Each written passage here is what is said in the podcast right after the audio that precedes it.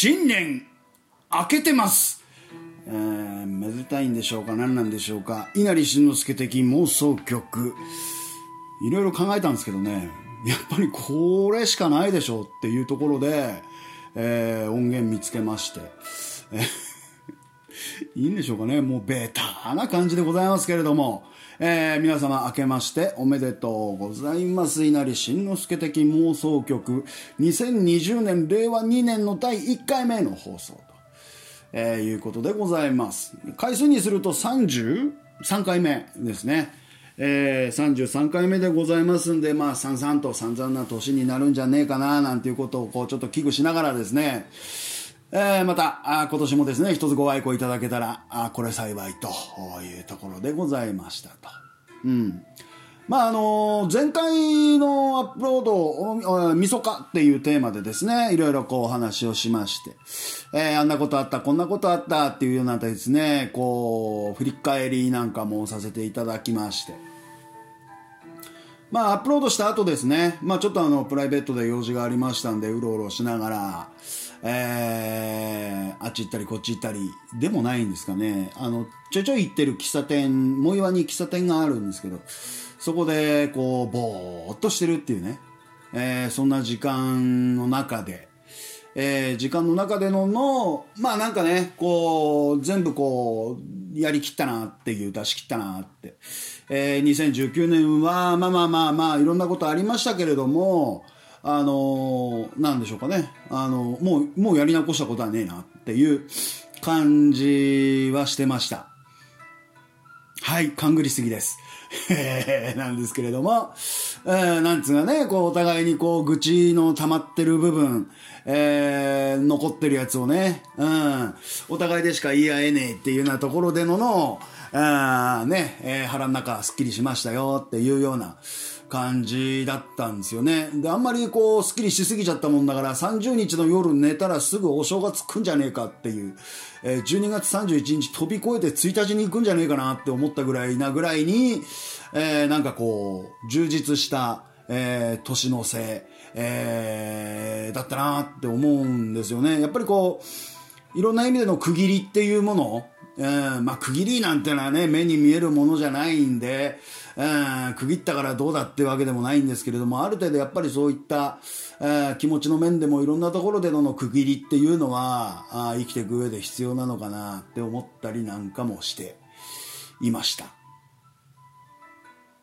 でね、えー、まあ、昨日ですね、大晦日12月31日、まあ、やっぱりもう一回寝ないとお正月は来ねえやっていうぐらいなもんで、まあ、12月31日朝から起きてね、うん、まあ、最後の洗濯、最後の掃除、えー、最終的にすっかり部屋の中が綺麗になるような感じで、えー、午前中バタバタしましてですね、その後、あのー、実家でね、もう7年ぶりですよ。7年ぶりに実家で、えー、紅白歌合戦なんかも見ながらね、年越しをしてやろうと、えー、いうことでね、事前に母ちゃんに電話してね、ビシッとやっとけよと、うん、息子が久しぶりに帰るぞっていうようなところで、えー、まあまあまあっていうのね。で、やわらこう、朝11時ぐらいですかね、11時ぐらい、えー、家を出てですね、まあどうしたっていつもあの車で帰るんですけど、車で帰ったとしても、その実家のそのね、えー、マンション暮らししてますから、あの、車止めとこないんで、うん、まあ今日はね、バスで帰ろうっていう。公共の交通機関を使って帰ろうって思ったんですね。で、まあ、自宅の最寄りのバス停からバスに乗り、地下鉄に乗り換えて、で、大通りの駅で降り、ほんで、えー、札幌駅までテクテク歩いたんですよ。で、久しぶりなんですよね、やっぱりね。当初あの、ここのアパートに住む前は実家からこう、会社に通ってましたから、えー、毎朝毎晩ね、バス乗って降りてみたいな感じでずっとその路線バスは使ってた。で、久しぶりにですね、その路線バスに乗るっていうようなところで、えー、なんかちょっとそれもね、楽しみだったりとかしてたんですよ。で、その実家から帰ってる時っていうのは、毎朝、あの、決まってる喫茶店がありましてですね、そこの喫茶店に行って、えー、コーヒー一杯飲んで、で、それから会社に行くっていうのが日課だったんですよね。で、その喫茶店も、あの、普段行きゃいいんですけど、なんかその、なんていうんですかね、ルーチンの中に含まれない部分になってしまいましたから、久しぶりにその喫茶店に行ってみようかなと思って。で、行ってみたんですね。で、まあお店に入るや否やってなところで、あのー、なんでしょうかね、私のその前の、えー、私の会計をする前に、結構、あの、老夫婦の方が、えー、いらしたんですね。で、なんかもたついてるんですよ。ええ、なんかなんていうんですかね、そのお金を支払いする時もそうだし、そのメニューを選ぶ姿なんかもね、あのー、なんかこういろいろこう二人でゴニャゴニャゴニャゴニャやってるんですわ。えー、なもんでね、なんか、なんだなあっていう、えー、感じだったんですよ。ちゃっちゃと行こうぜ、みたいなね。うん、まあその辺がまだまだ、えー、私もちっちゃいなって思いながら、えー、その様子を見てた。ほいで、その、私の番が来てね、うん、いつもの、えー、久しぶりですね、なんて言われたぐらいにして、ああ、どうもどうも、なんてね、えー、いつものでいいですか？なんて言われて、あ、いいですよ、なんつってね。えー、それでこう、トレーにね、そのコーヒー乗せていただいて、で、私、タバコ吸いなもんですから、こう、喫煙コーナーっていうのかな？まあ別になってるね。分煙されてるんで。喫煙コーナーに行ってね。で、いつも座ってた場所も、まあ人が空いてましたからね、空いてまして、ああ、よかったなと思って、いつも座ってる場所にドンと座ってね。えー、タバコ加えながら、コーヒーすすりながら、ぼーっと。まあいろんなこと考えてました。あのー、今年1年ね、いろんなこともありましたし、こうしてね、えー、ポッドキャスト、下手の横好きじゃないですけれども、なんかなんとなくベラベラ喋ってるような感じのポッドキャストも始めたり、えー、仕事が変わったり、いろんなことがあったななんてことをこう、なんとなくぼーっと考えながらね、えー、いたわけなんですよ。で、そうすると、こう、まあ、その、喫煙コーナーの中にもね、えー、私と同じぐらいの年齢なんですかね、もうちょっと若いですかね、えー、ご夫妻がお買い物帰りなのか何なのか分かんないですけども入ってきてね。なんでもうちょっと若いお兄ちゃんとお姉ちゃんがこうカップルで入ってきてね。うん。その座って、えー、コーヒー飲みながらお茶飲みながらタバコを吸あの吸ったりなんかしてる。うんなんて思ったんね。ほんだらその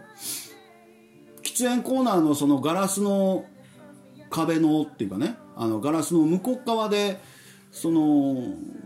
なんか結構もたついてた老夫婦が見えたんですよ。もう年の頃70歳ぐらいなんですかね。で2人でこう向かい合って座って仲良くパスタ食べてらっしゃるね。えー、あなんか美味しそうに食べてるなと思って。まあ別に見るとはなしにねこう正面こう視界の中に入るもんですから、えー、なんとなく見るとはなしにこうぼーっと見てたんでね。だからそのご夫妻が耳が悪いね。耳が不自由な方なんですよ。まあその召し上がりながらですねあの手話で会話をしながら本当にね当然聞こえませんよ。あのガラスの向こうですし当然向こう側はその手話で会話をしてらっしゃいますからあの何を喋ってるかを聞こえてこないし、まあ、私も手話は分かりませんからあのどんな会話をしてらっしゃるのかよくわからないんですけれどもでもわからないまでもなんかななんていうかその楽しそうに談笑している声が見えるんですよね、えー、きっとすごく仲のいい夫婦なんだろうなと思ってあのものすごく微笑ましく見えたんですよね。で旦那さんがこう一生懸命こう手話で奥さんに対してこう話しかけている。で奥さんは奥さんでそれをこう視界に入れながらパスタをこう巻いてるわけですよ。でちゃんと聞いてるよっていうのはうなずいたりとかはしてるんでまあ旦那さんもその姿を見てこう一生懸命こう手話でね会話を続けたりとかしてる。んで2人で食べたりとかね手話で会話を始めたりとかっていうなんですよ。だその耳って耳で音を聞く時って別なことをしてても「おい!」って言われれば「ああ」って分かるじゃないですかでもこう手話で会話をする時っていうのは、まあ、分から分からないですけどあの会話を始めますよっていう合図は結局音では出せないわけだからあの手話でやるわけですよねお話ししますよっていうそのなんだろう相手を見ていなければ会話のスタートがわからないはずなんですけどそのいい感じでこうなんていうんですかね。間を間という間があるのかどうかもわからないんですけどとってもね微笑ましく見えるんですよ。えー、でこうああなんかいいな。一生懸命なんか仲良くやってるんだなとかっって思ってでそのうちこう自分の皿食べ終わりましたと。でだからその旦那さんのね旦那さんの顎のところになんかこうパスタのソースかなんかついてたんでしょうね。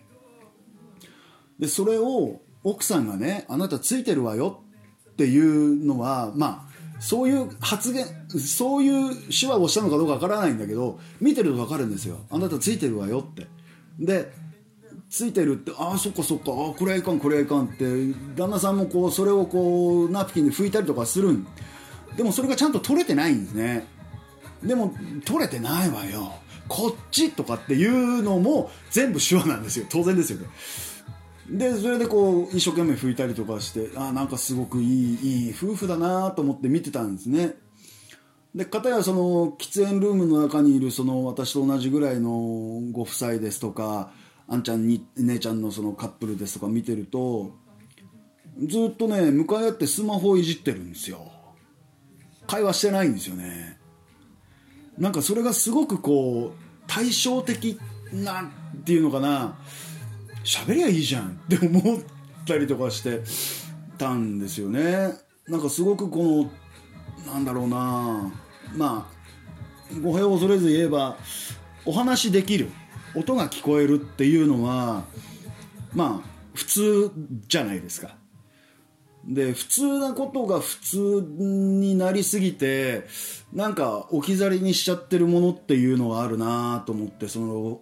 ご夫妻を老夫婦を見て思ったんですよね。で全部食べ終わってさあ帰りましょうかっていう時にまあね旦那さんがコートを着たりとかその食べた皿を下げに行ったりとかっていうのをこういい具合に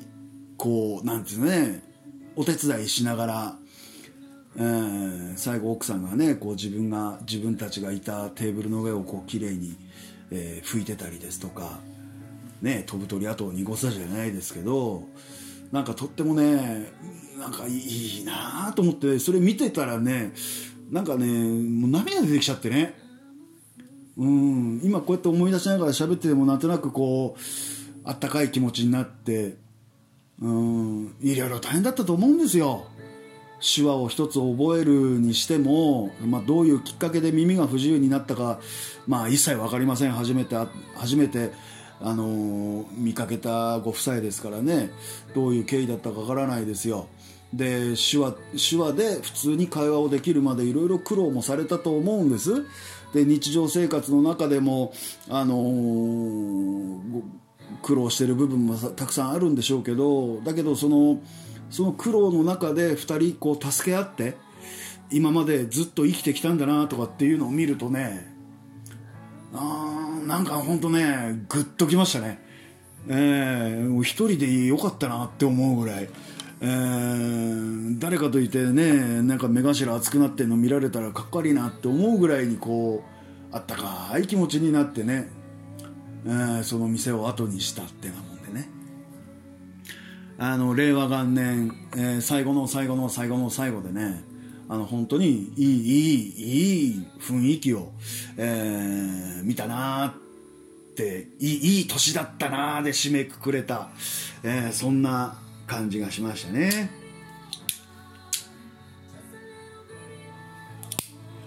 まあなんとなくそれでねバスに乗って、えー、久しぶりにそのいつも乗ってた路線バスに乗ってね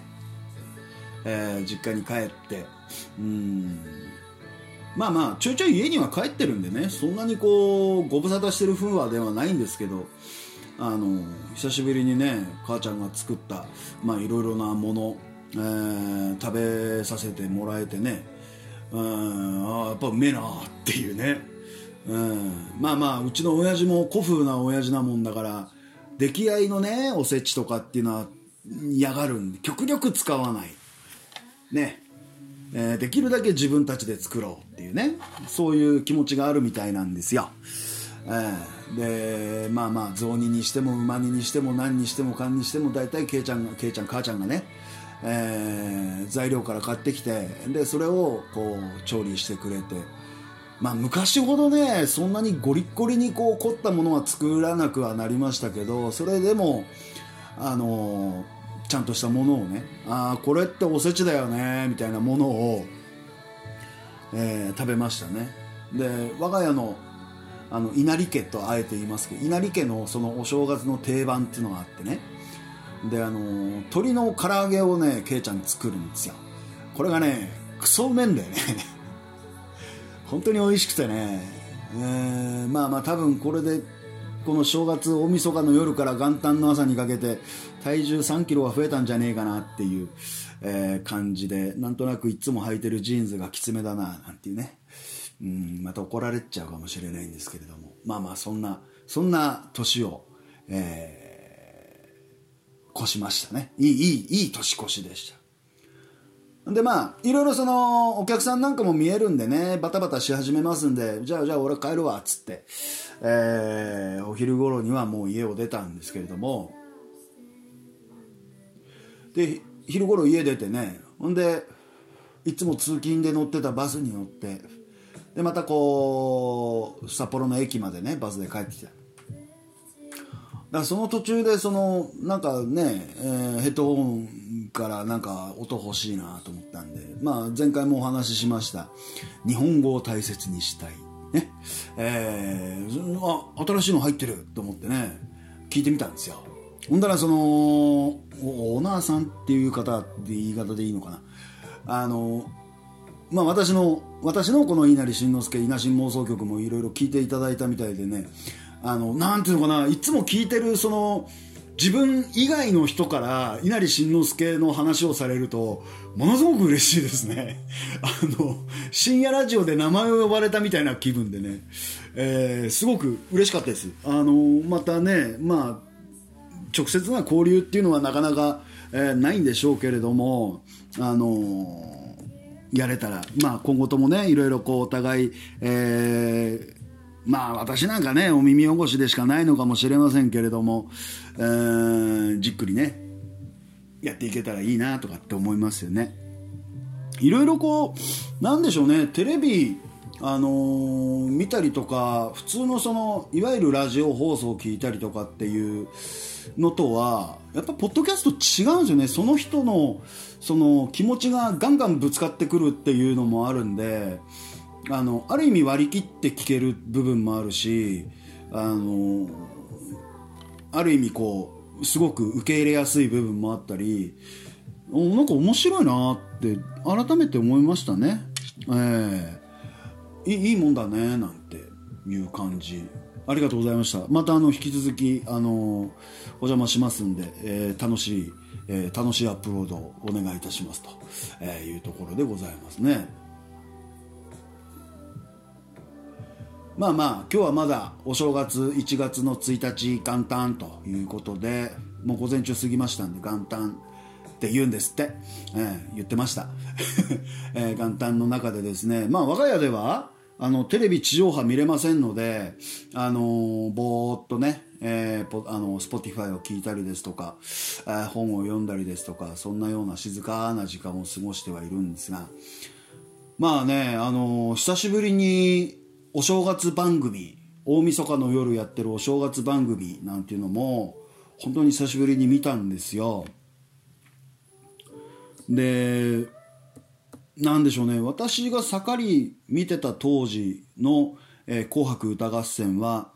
えー、鈴木健二っていうアナウンサーがあのやってた時代ですよ。あの一部二部に分かれてやってたことがあったんじゃないですか、まあ、知らない人もいるかもしれませんけれどもあのその当時のその「紅白歌合戦」まあまあまだガキンチョでしたからね。あの演歌歌手なんか出てこられてもふわーと思って、えー、はいたんですけど何でしょうね。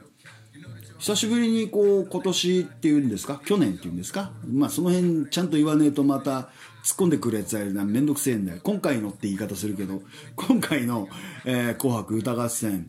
えー、見たんですけどなんでしょうね。随分安っぽくなりましたね「紅白歌合戦」誰に見せたくてやってんだっていう、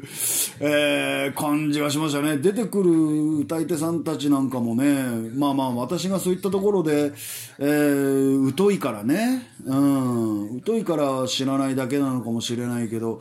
あ全然知らない若い女の子たち、男の子たちがいっぱい出てきたりとかして、まあ演歌歌手も何か出てたみたいなんですけど、なんかね、誰？っていうようなあ人たちだったりとか。うん。まあいわゆる大御所みたいなね。うん、うん、そういうのが出てこなくてね。なんか全然なんだろう。まあそのチャンネルが止まらないんですよね。そこにとどまらない、えー、番組になり下がってしまったなっていう、えー、気がしましたね。うん。で合わせてまあ他のチャンネルを見ればねダウンタウンのあのお尻叩くやつとか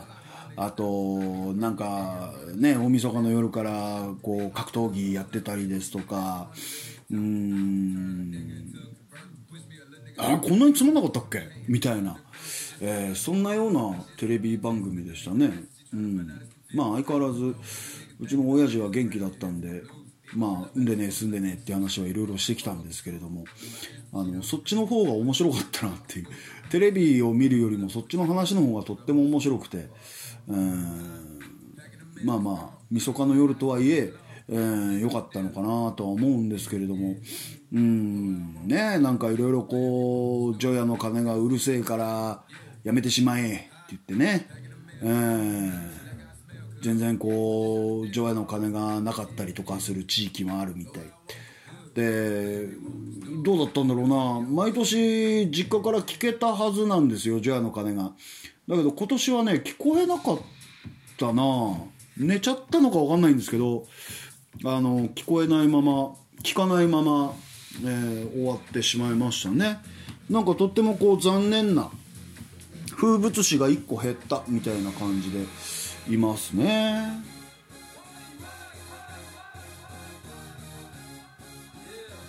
すごいですね。もう全然お正月らしくない曲になっちゃってますけど、えー、まあまあいいんです、えー、そんなような感じ。まあまあね。そういうことで、えー、今日は、え元旦の1月1日でこれからどうしようかなと思ったんですね。もう暗くなっちゃったんでえー、初詣はどうしようかなって思ってるんですよね。で初詣はまたおなじみのね、うん、伏見稲荷札幌神社あそこ行って、えー、パンパンナムナムしてこようかと。で今年1年、えー、どういうことになるんでしょうかっていうね。ちゃんと今年はあの年初にねおみくじを引いてこの間みたいにね今年の総括みたいなおみくじじゃなくてね、えー、ちゃんとこういい時期に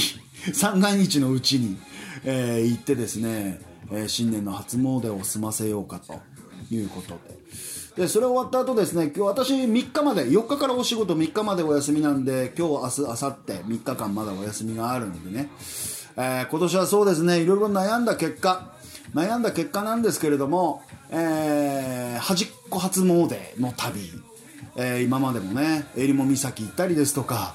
えー、稚内の宗谷岬に行ったりですとか、えー、端っこ上と下は制覇したんでね今年まあいろいろこう考えた結果まあ3日しかお休みもないんでね、えー、日帰りできるようなところっていうところで瀬棚町のね地図的に見ると多分瀬棚町が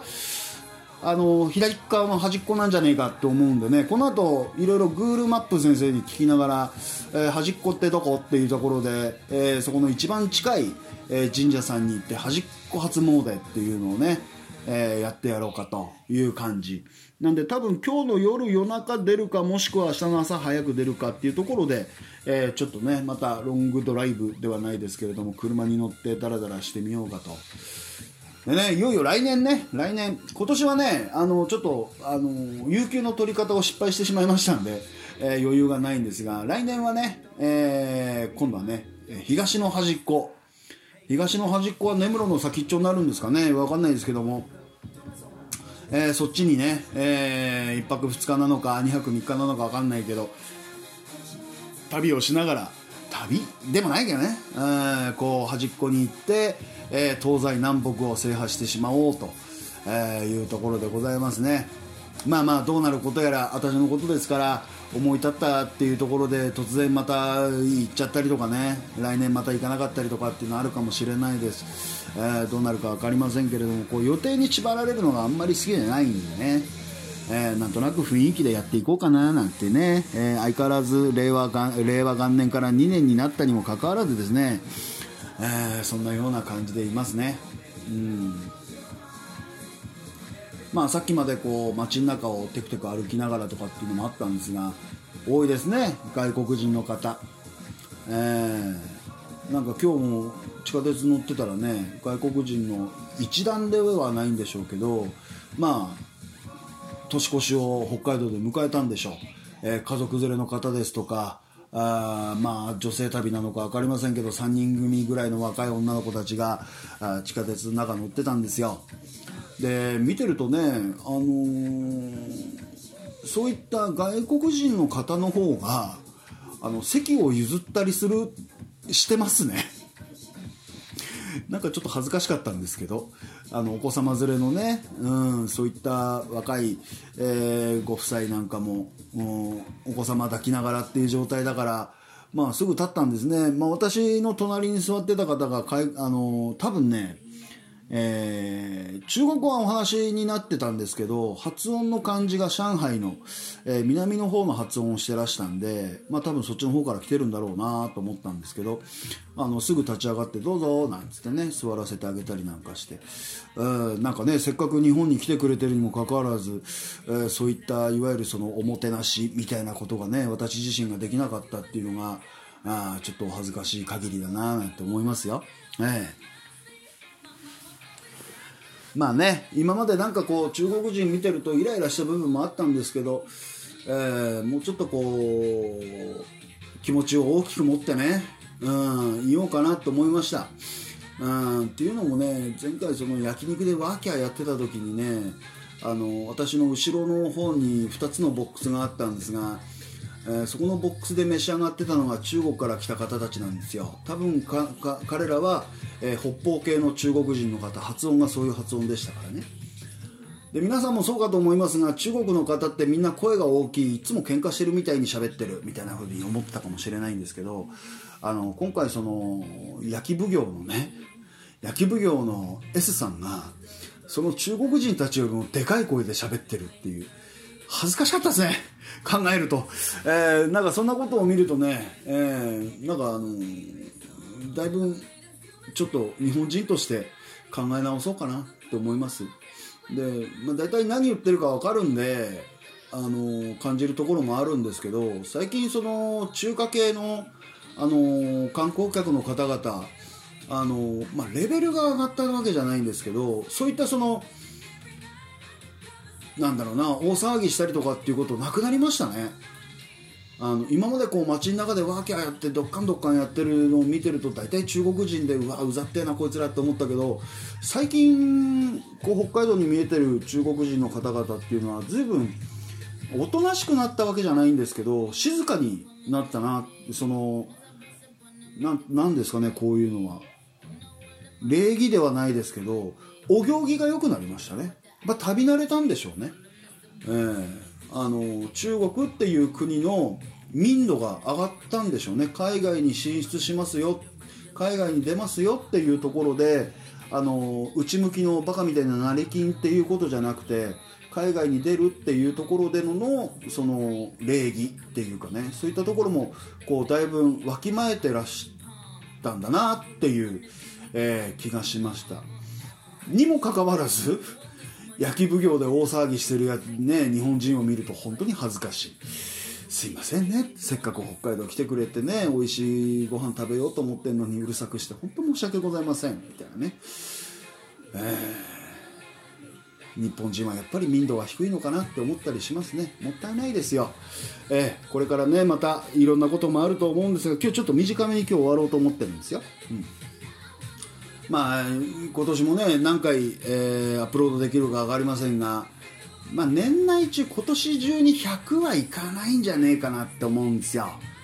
まあ5060ぐらいまでは行きたいなって思うんでね、えー、まあ1本小1時間やってますからえー、それだけこう喋れるだけのネタを頭の中で整理するっていうのも結構な作業なものですからね、えー、その辺ね、えー、ちゃんと、えー、情報収集をしながらあの思ったんですけどあの普通にね、えー、通勤してるだけじゃ喋るネタないんですね。だからできるだけ外に出て外に出ていろんなことを見たり聞いたり経験したりしないとねなかなかこう小1時間しゃべるっていうのは難しいんですよ。ですんでね、まあ、この2日間今日含めて、えー、今日明日明後日3日間ありますんでまたじっくりね、えー、やりながらいろんなことを見ながら聞きながら経験しながら、えー、今年もやっていければなと、まあ、この後多分、え今年のおみくじなんかも引いてきますんで、えーまあその辺でね、またいろいろご紹介できればいいかなと思いますよというところ。まあまあいろいろ産んでね、住んでね、新年早々から喋ってますけれども、えー、そうですね、この間また天さんがですね、12月31日の、えー、占い界の巨匠 C 恵子さんのですね、えー、今日の運勢をアップしてくれてましたんで、最後にこれを読み上げましょうか。12月31日火曜日、この日は大安でしたと。えー、いうことで、昨日の占いを読んだからどうだって言うんだっていう、えー、昨日一日のことを思い出しながら、この C 健康さんはいかな、いかがなものなのかっていうところで聞いていただければ。え、1月生まれの方、しがみつきたいという思いが強く、底力が出る。しがみつきたいという思いが強くこう底力が出るということですね。そういう日だったんですね。2月生まれの方。全然納得できないが時間がないので次へ進む。そういうのはあるいいと思いますよ。次っていうね。続きまして的なところでね、えー、3月生まれの方。プレッシャーが消えて別人のように振る舞う。プレッシャーが消えて別人のように振る舞う。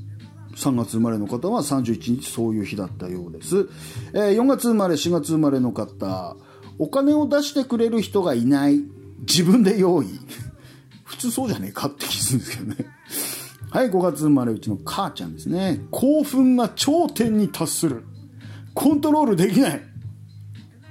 そんな雰囲気はなかったですね。かなんか、ね、淡々と、淡々としてましたね。相変わらずでし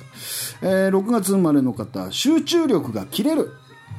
物を置き忘れないよう注意。あようやく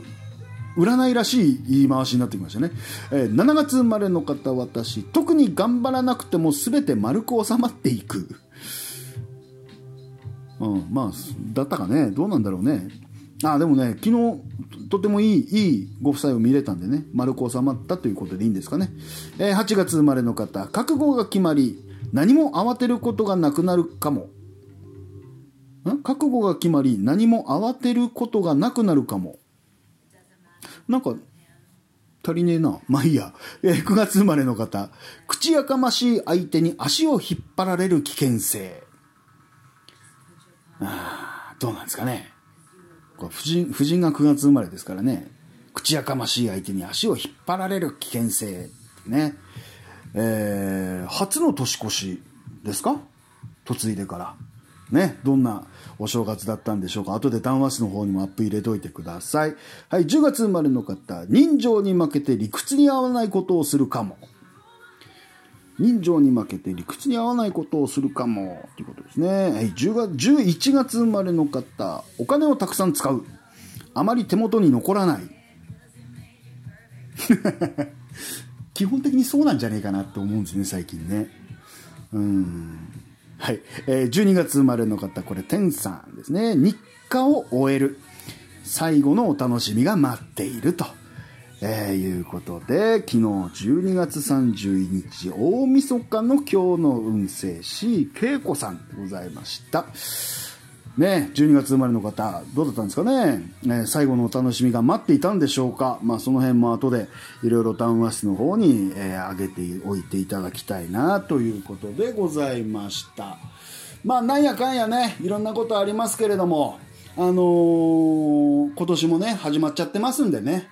えーまあまあ、ぼちぼち、のんびり適度に適当に、えーやっていくのがいいんじゃないかと思います。まあ本年も何卒よろしくお願いしますというところでのの、新年一発目でございました。ありがとうございました。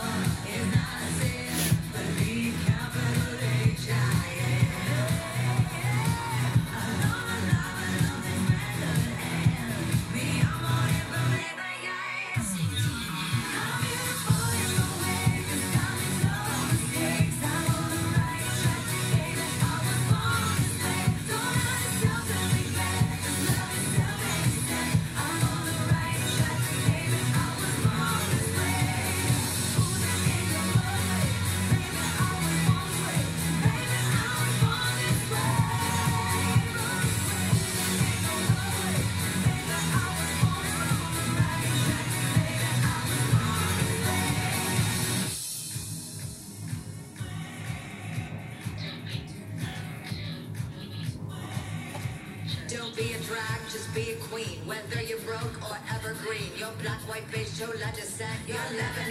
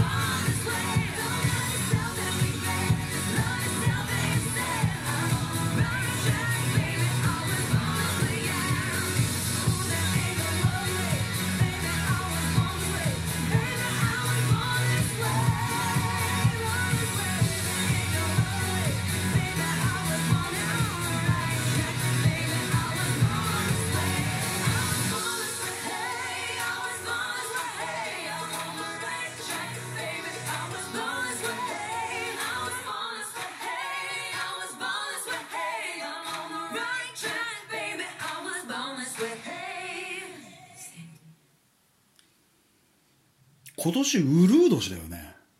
366日で1日多いから来年結婚するかな？